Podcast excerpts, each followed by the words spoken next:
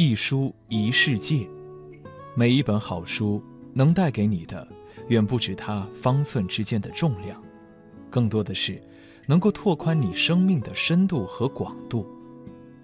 书的世界，藏在每一个灵魂的深处，字里行间留下的是最美好的记忆，如山间清爽的风，似夜空最亮的星，是岁月里这个慵懒的下午。书香两岸书香榜，每周与你分享最具人气的十本好书。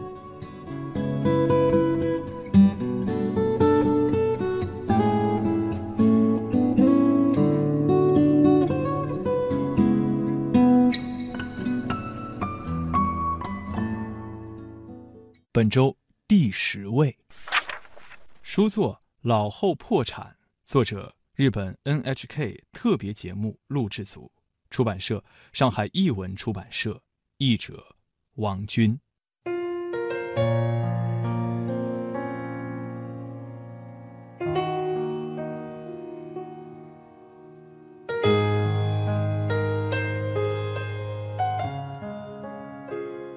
NHK 特别节目录制组奉行亲身采访、独家感动等报道理念。敢于大胆挖掘事实真相，不畏挑战，曾陆续推出过《无缘社会》《女性贫困》《老后破产》等反映日本社会现实问题的书籍。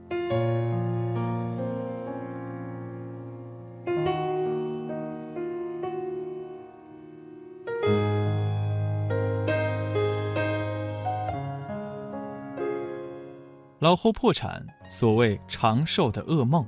是 NHK 特别节目录制组的采访过程全记录，也是已经有良好口碑的译文纪实系列的第二十八本。NHK 特别节目录制组以金钱问题为主轴，揭露老后破产在居住、生活、医疗、人际关系等面向中的各种影响。老后破产在日本是热门话题，中国已经进入老龄化社会，如何养老？也成为避不开的话题。有存款、有房子、有年金，为什么还会老后破产？长寿，这个幸福社会的象征，将成为压垮老后生活的最后一根稻草。建筑公司的老板娘在独子过劳死、丈夫病逝之后，顿时依靠，有病痛不敢看病，只求节省开销。宠物店老板关掉店铺，专心护理重病的母亲。送走母亲后，却无法再次就业，只能够卖掉与母亲共同生活的房子以维持生计。中年失业的子女，仰赖双亲的养老金过活，最后却两代人双双破产。案例中的每一位老人，年轻时都与你我一样认真工作，做好了退休后的储蓄计划。却从没有想过老后生活如此孤独辛苦，甚至失去求生欲望。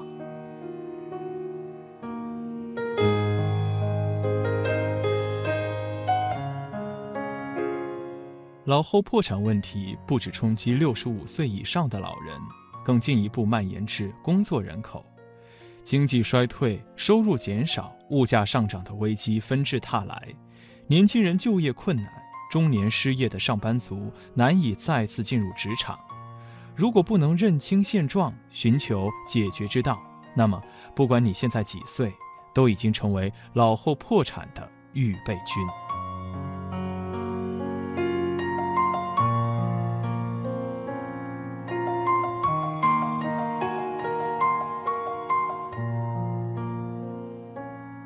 本周第九位。书作《清寒》，作者金宇澄，出版社世纪文景，上海人民出版社。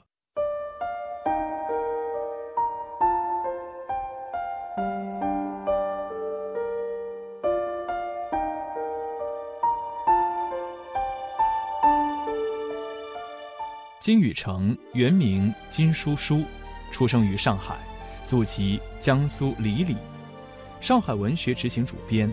中国好书鲁迅文化奖施耐庵文学奖华语文学小说家奖茅盾文学奖等奖项的得主。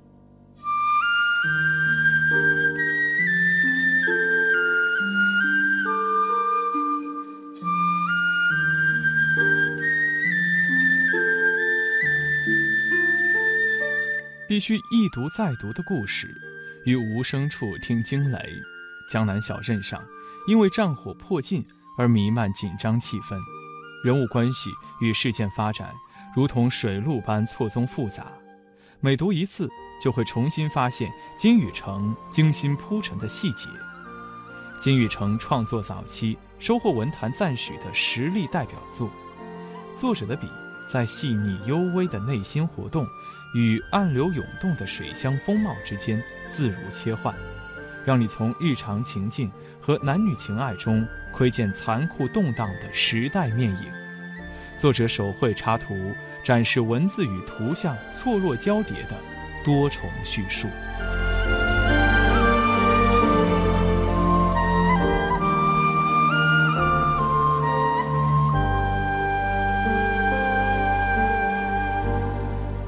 本书《清寒》讲述的是沦陷时期江南小镇的生活。日本兵即将到来，居民纷纷逃离。在一家弥漫咸腻气味的腌肉店，老板和女佣相继失踪，只剩下女主人七官和店伙计寿生。深密高大的围丛，纵横交错的水道，秘密所散发的气味令人晕眩。小说叙述如一部运镜迷离的电影，大难将至，所有人像苍蝇被困在热蜜膏中无法挣脱，真相的到来猝不及防，而命运早已尘埃落定。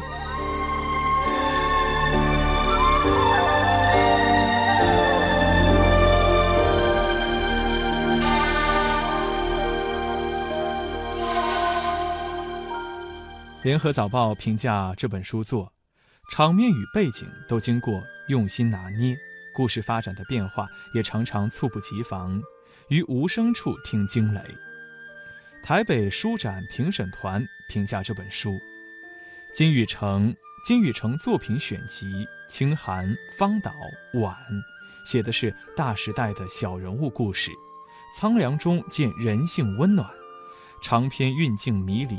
整个像一部电影，短片则充满金宇成特别的南方的忧愁以及对屈辱的反思。Open Book 阅读志评价这本书，整部小说叙述的方式和呈现的氛围充满了暧昧的悬念，肉铺的气味仿佛泄露了一切线索，又什么也没有揭露，让人一路阅读到底。只感觉到一种让人喘不过气来的死寂气息，一如这难以逃离的水乡。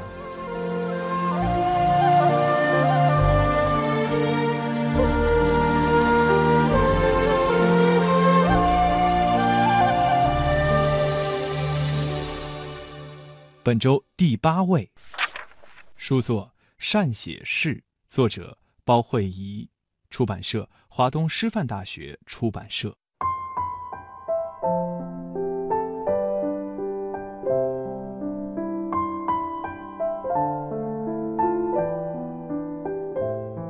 作者包慧怡，青年学者、诗人、文学译者，一九八五年生于上海，爱尔兰都柏林大学英文系中世纪文学博士，复旦大学英文系讲师。上海市浦江人才学者，研究古英语与中古英语文学，并中世纪手抄本中的图文互动，出版诗集《我坐在火山的最边缘》《异教石陈书》，散文集《翡翠岛编年》，出版译著十二种，包括了毕肖普诗集《唯有孤独恒长如新》，普拉斯诗集《艾丽尔》等，学术专著。中古英语抒情诗的艺术，获中国首届书店文学奖、爱尔兰文学交流会国际译者奖等奖项。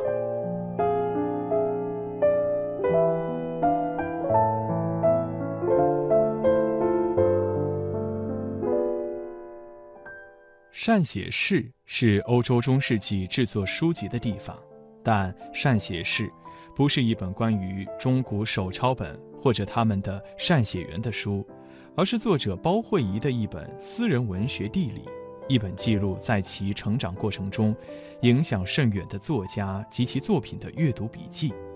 对于莎士比亚、刘易斯·卡罗尔、王尔德、珍珠诗人安吉拉·卡特，甚至米开朗基罗的珍视与读解，不仅呈现出作为手艺人论手艺的精妙细腻，更表现出以写作这门手艺为自己在这流离溃散的世界铸造真正之家的努力。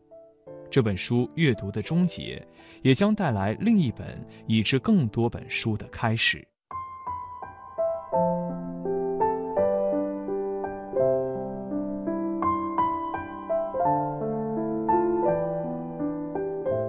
美国加州大学河滨分校比较文学教授叶阳评价说：“国内年轻一代的英国文学学者群中，惠仪秀出班行。他有诗人的敏锐和笔触，近年来对于西欧中世纪文学的深入学习和训练，又给了他一双画家的眼睛。在这图文并茂的二十来篇小品里，他以从容不迫的步伐游走于诗歌、小说、批评。”绘画，以至地图和电视剧之间，为真心喜爱文学和艺术的读者摆下了一场色香味俱全的盛宴。复旦大学外文学院副院长、英文系教授卢立安介绍这本书：会议这本书绚烂夺目、流畅可亲，它是一管伪通俗学术万花筒。我偷窥了作者在善写室里私密的异时空变装戏。如果你有西学品味，如果你够会侠，你也看得见。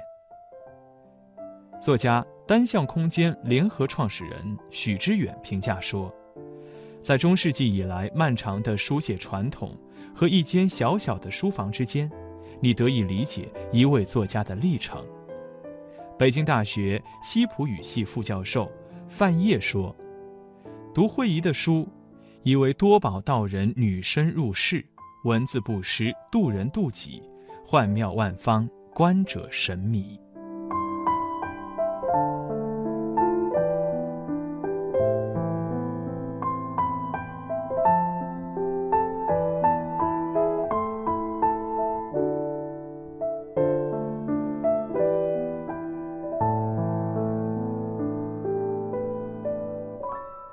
本周第七位，书作《智利之夜》，作者智利作家罗贝托·波拉尼奥，出版社世纪文景，上海人民出版社，译者徐泉。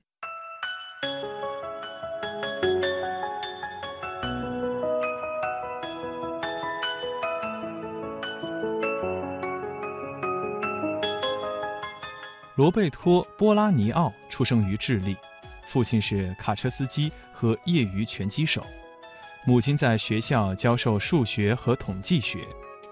1968年，全家移居墨西哥。1973年，波拉尼奥再次回到智利投身社会主义革命，却遭到逮捕，差点被杀害。逃回墨西哥后，他和好友推动了融合超现实主义、达达主义以及街头剧场的现实以下主义运动，意图激发拉丁美洲年轻人对生活和文学的热爱。1977年，他前往欧洲，最后在西班牙波拉瓦海岸结婚定居。2003年，因为肝脏功能损坏，等不到器官移植，而在巴塞罗那去世。年仅五十岁。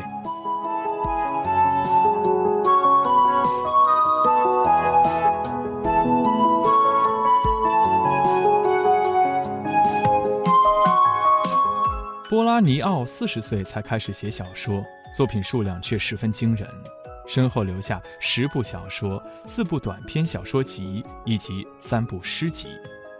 一九九八年出版的《荒野侦探》在拉美文坛引起的轰动，不亚于三十年前《百年孤独》出版时的盛况，而其身后出版的《二六六六》更是引发欧美舆论压倒性好评，均致以杰作、伟大、里程碑、天才等等赞誉。苏珊·桑塔格、约翰·班维尔、科尔姆托宾、斯蒂芬金等众多作家。对波拉尼奥赞赏有加，更有评论认为，此书的出版自此将作者带至塞万提斯、斯特恩、梅尔维尔、普鲁斯特、穆吉尔与品钦的同一队列。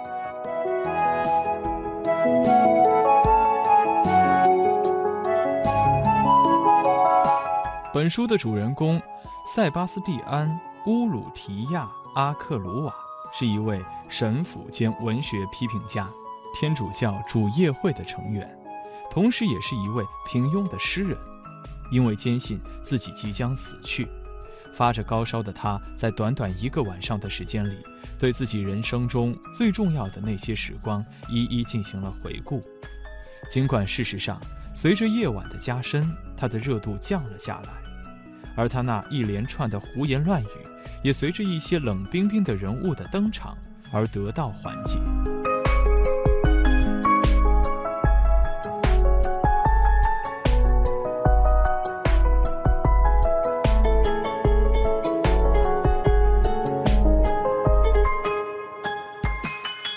本周第六位，书作《西西里柠檬》，作者美国作家威廉·福克纳等，出版社中信出版集团，译者罗新章等。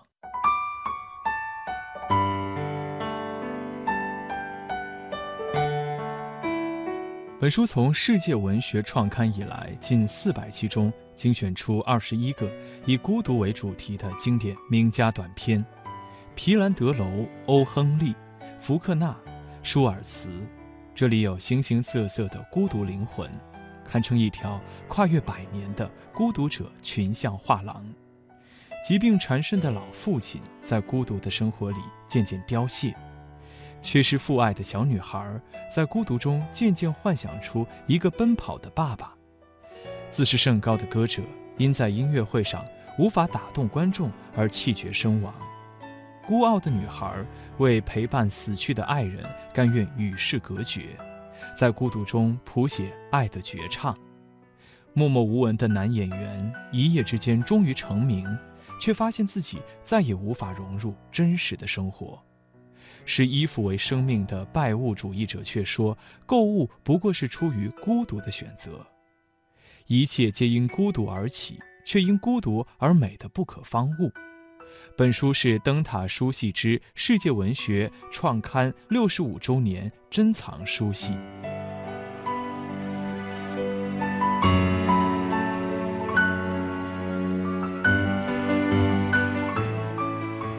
六十余年，近四百期，日积月累，世界文学译介过的优秀作家和优秀作品究竟有多少，实在难以计数，肯定是一片茂密的林子。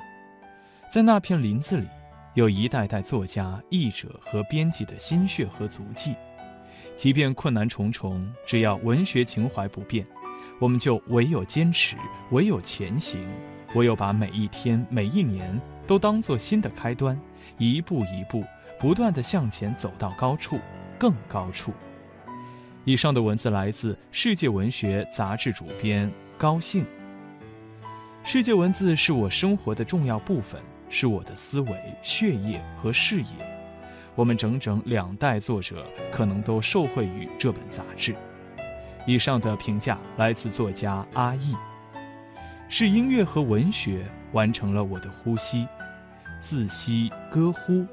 尤其是当我走进世界文学时，一句诗歌里的隐喻，一篇小说里的奇思幻想，甚至某位作者文笔之外的一个暗示。都会使我找到一个新的和弦和节律调性。以上的评价来自音乐人、作家钟立风。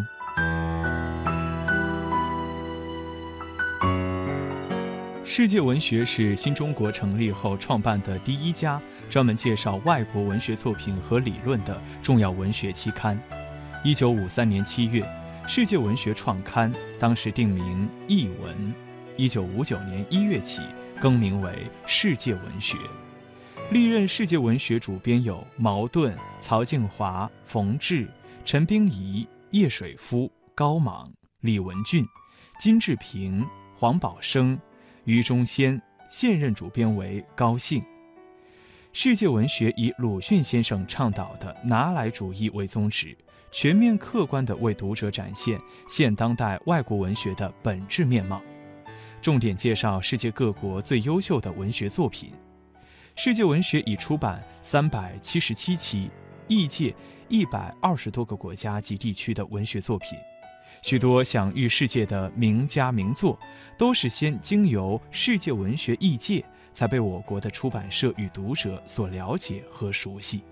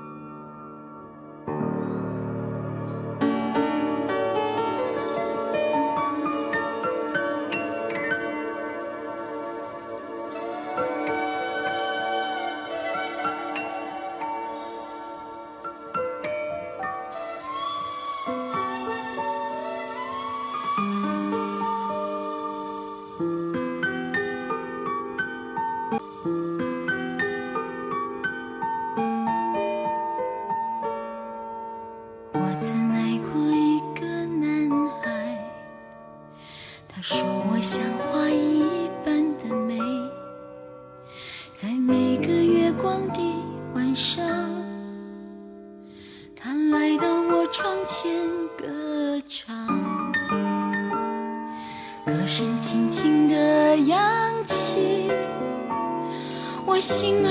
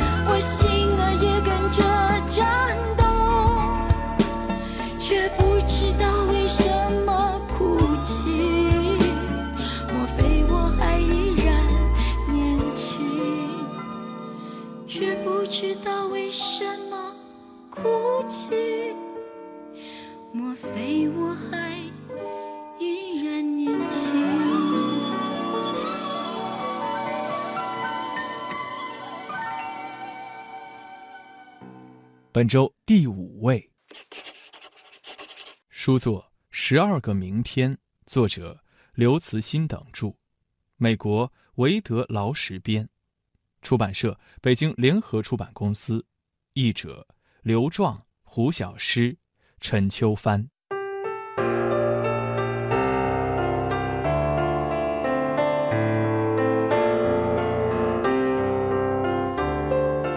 刘慈欣新作《黄金原野》中文版全球惊艳首发，一本带你解锁未来的硬科幻巨作。刘宇坤、尼迪、奥克拉夫等十三位星云奖、雨果奖得主联袂巨献，雷军、韩松、吴干沙、于晨、周涛、陈学雷、朱进、张鹏罕见同频推荐。如果有一天，人工智能像机械姬情节中的那样将你囚禁五十天；如果有一天，你能够通过深度脑刺激升级自己。但很有可能丧失本性。如果有一天，你的未来都在无人机的监督下，生不如死，只想逃离；如果有一天，一个两万八千岁的人工智能能开始像哲学家那样思考孤独，科技到底是人类未来的堡垒，还是牢笼？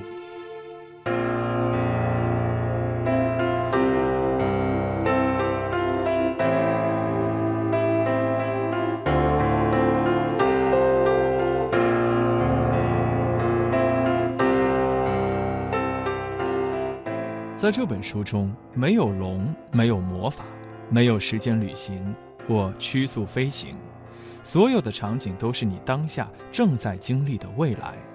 人工智能、虚拟现实、脑植入、区块链、智能代理，先人一步解锁被科技颠覆的十二个未来，其场景设定熟悉到足以使你产生联想，但又会陌生到让你辗转反侧、坐立不安。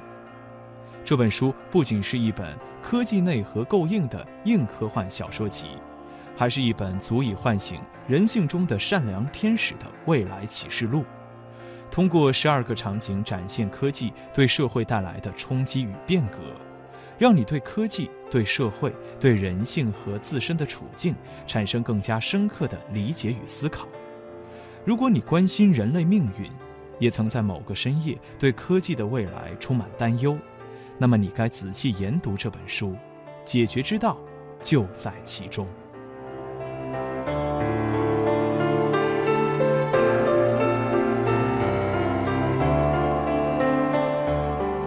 十二个明天的故事，更像是建立在现有科学之上的增强现实，告诉我们即将进入新的时代。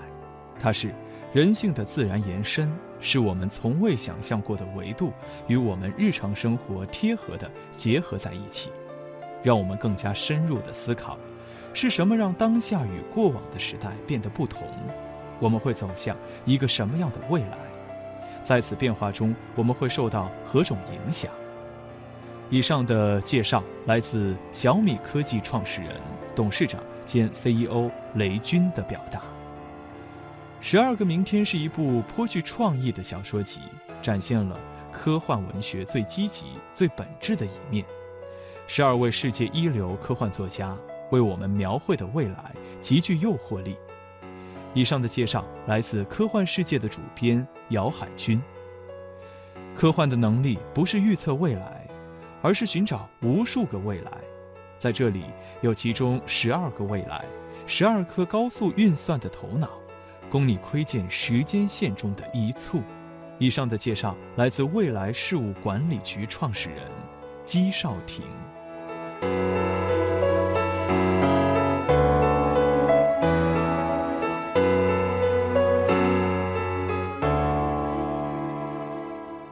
本周第四位，书作《无证之罪》，作者紫金陈，出版社普瑞文化。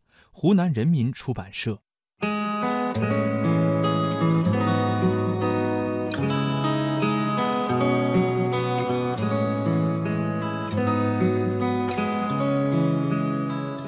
作者紫金陈，社会派悬疑推理小说杰出新秀，二零一二年度天涯文学十大作者和十佳作品双榜榜首。出版作品有《高智商犯罪》。禁忌之地等，其作品逻辑严密，布局精巧，情节紧凑，结局又总能够出人意料的大反转，并对人性人情予以关怀，被读者评论为可与东野圭吾作品相媲美的原创推理作品。接下来几年，他将专注于推理之王系列的创作，无证之罪是本系列的第一部。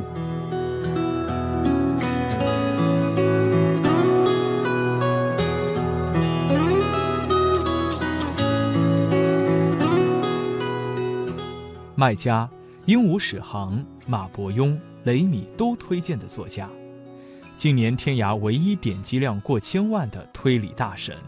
天涯十佳作者紫金陈，最新最霸气最值得期待的系列作品《推理之王》第一部，连环杀人借尸布局，他说杀人是为了救人，你信吗？冷血罪行背后，却是一颗被爱和恨吞噬了十年的心。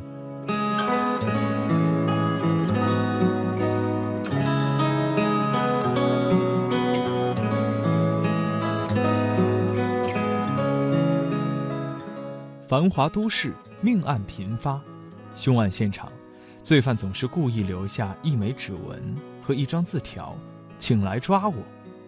除此之外，没有丝毫破绽。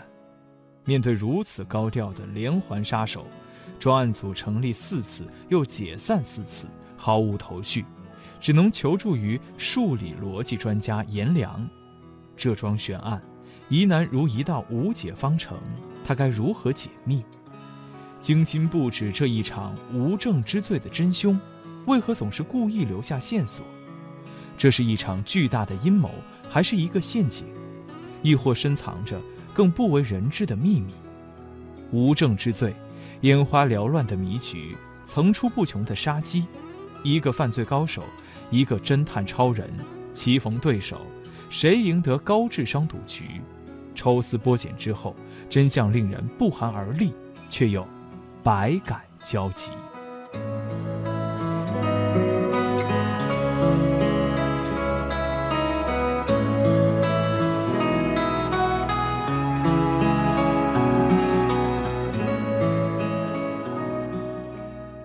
本周第三位，书作徐子东现代文学课，作者徐子东，出版社理想国，上海三联书店。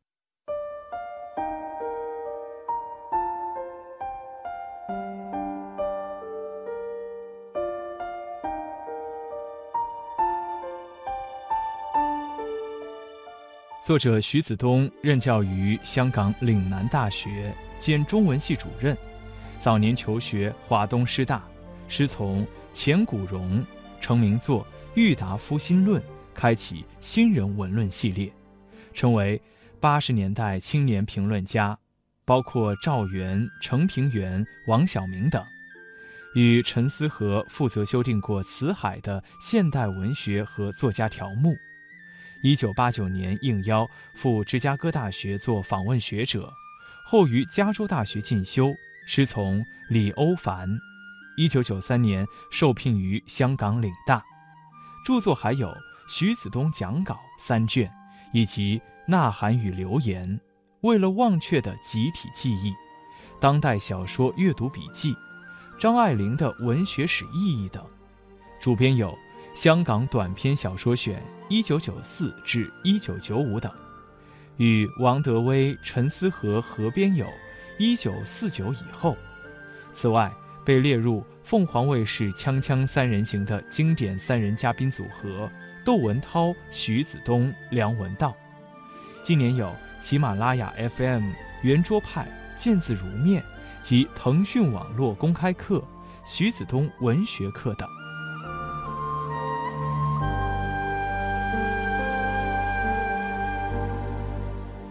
人可以消失，但人的文学探讨人性的更深层会留下来。本书源于徐子东在香港岭南大学中文系的经典课堂实录，融汇了几十年的积累，将来可以扩展为一部相对完整的中国现代文学简史。鲁迅是一座山，后面很多作家都是山，被这座最高的山的影子遮盖了。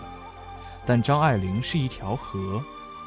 这一堂堂现代文学课，囊括五四起源、各家流派，以及小说、散文、诗歌、戏剧，共十二讲。可见鲁迅的反省，郭沫若的创造，茅盾的矛盾，巴金的年轻，老舍的命运，曹禺的影响，郁达夫的苦闷，丁玲的扑火，沈从文的反潮流而动。张爱玲的《无家可归》等等，课堂实录的金句与神来之笔，化为小字旁批，约有一百六十余条，大珠小珠与正文相应成趣。另增十一份徐子东开列的进阶书单，十位文学巨匠的创作谈，一条中国现代文学时间轴，以及二百六十多个详注，帮助打开民国时期的文学地图，打通更多的知识关联。更新认知视野。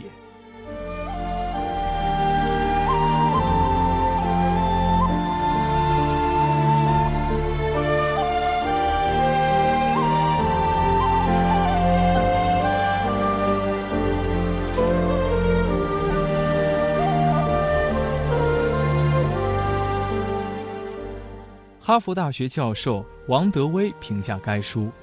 最开阔的史观，最精彩的内容，最动人的表述，徐子东的现代文学课引领我们重新认识现代中国文学。中国人民大学文学院院长孙玉评价该书：这本书从鲁迅、张爱玲到沈从文，林林总总写了很多人，是开启智慧的一本书，尤其对于年轻人。还不太了解现代文学的人，有这样一个文字地图的绘制者，在引领我们去造访这些奇妙的文本，我们一定会有一种会心的体味在里面。它带有温度的阐释，在目前的大学教学里是很少见的。北京大学中文系主任陈晓明评价该书：整个现代文学史就是一部少年中国精神史。所以，大家要怀着青春的浪漫情调来阅读现代文学史，怀着青春的浪漫情调来阅读永远年轻的子东先生，这才能够充分体会他的魅力，他的人格魅力，他的书的魅力。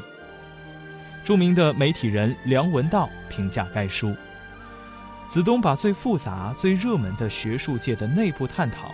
全部消化为大一新生、刚刚入校的学生都能够理解的程度，用一个大家喜闻乐见的方式，把这个文学史、文学经典的介绍传递出来。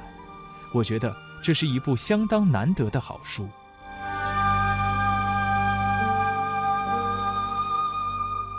本周第二位，书作《鱼翅与花椒》，作者英国作家。福霞邓洛普，出版社上海译文出版社，译者何雨佳。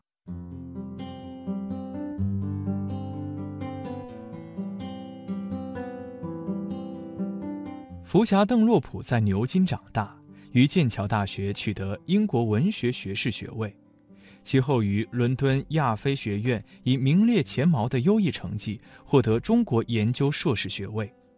一九九四年，福霞在获得了英国文化协会奖学金补助后，前往中国四川大学就读一年，其后又在四川烹饪高等专科学校接受了三个月的专业厨师训练，成为该校第一位外国学生。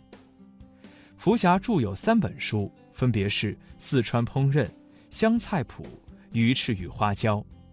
他在 BBC 中文频道首度与中国当地电台合作时，担任与成都电台合作的《吃东吃西》电台节目共同制作人。这是一系列以饮食为主题的双语节目。他的文章曾刊登于各大报章杂志，包括《金融时报》《纽约客》《美食家》《四川烹饪》杂志等。他的作品也先后赢得了许多奖项。二零一零年。湖南省政府特别颁奖，以肯定福霞对湖南料理国际化的贡献。福霞在最近的十年里，长期从事演讲与烹饪示范工作，有时是独立进行，有时则是和中国厨师合作，足迹踏遍了巴塞罗那、悉尼、纽约、加州、都灵、北京、上海与成都。他还曾担任过中国烹饪旅行团的领队。福霞目前是伦敦水月巴山餐饮集团的顾问，负责对这家川菜馆的菜单提出建议，同时指导或协助员工训练以及接受媒体采访。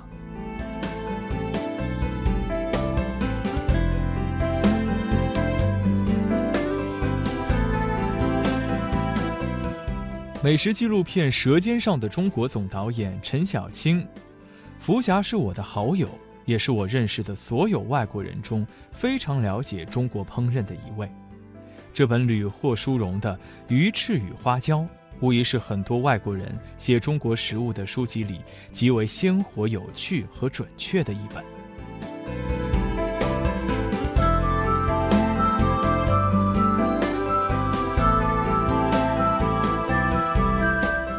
这里是中国，一个奇妙的饮食大国。这里关于中国菜的故事，也是一个英国女孩的中国历险记。福霞一九九四年前往中国常住，打从一开始，她就发誓，不论人家请她吃什么，不管那食物有多么的古怪，她一律来者不拒。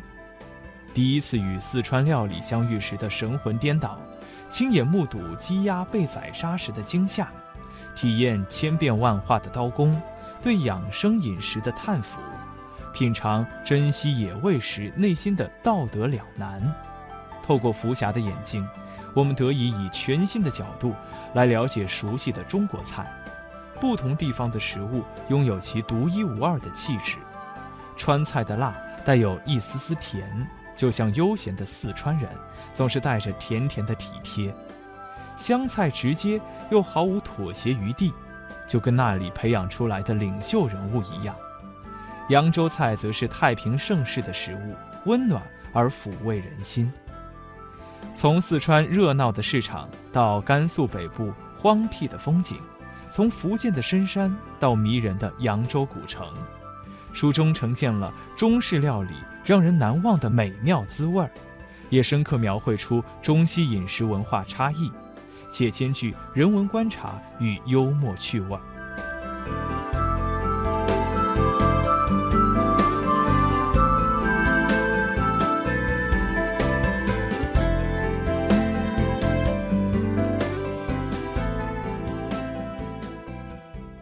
本周第一位，书作《云边有个小卖部》，作者张嘉佳，出版社。湖南文艺出版社。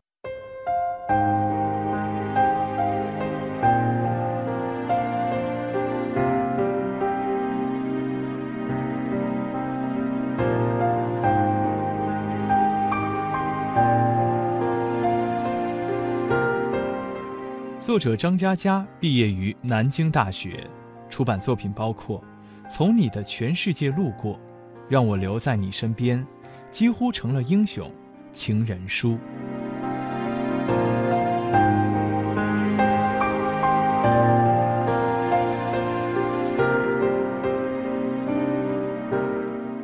云边镇少年刘十三的成长故事。刘十三自幼与开小卖部的外婆相依为命，努力读书，为了离开小镇，追寻远方与梦想。在城市里碰壁受挫的刘十三，回到了小镇。与儿时伙伴成双重逢，小镇生活平静却暗潮汹涌。一个孤儿，一场婚礼，一场意外，几乎打破了所有人的生活。为了完成一个几乎不可能完成的任务，刘十三拼尽全力，却不知道，生命中更重要的正离自己而去。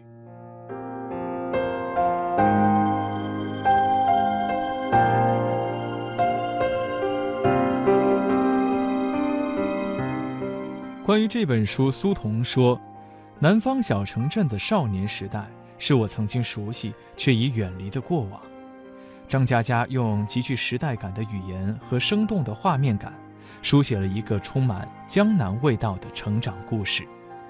离现实很远，离往事很近。作家总会从自己的经验和记忆出发，也是基于此，我愿相信这个故事的真诚与坦率。我也相信虚构背后的真实、温柔与善良的底色。故事里的外婆是让我印象最为深刻的人物。相较于爱情，亲情总是容易被忽略，却更震撼人心。一些孤独的人拼凑起暂时的圆满，转瞬之间，永远的离别已经到来。无常与幻灭是写作者最钟爱的主题。在一个轻描淡写的时代。张嘉佳的清状如云图，张嘉佳的淡有阳光的色泽与气味。关于此书，作家张大春说：“通俗的感情难写，再卖力写，都有人说你俗。张嘉佳最有意思的是她的脱俗，是往俗情里去体会，再透过别有新意的文字，表达出不俗的结果。”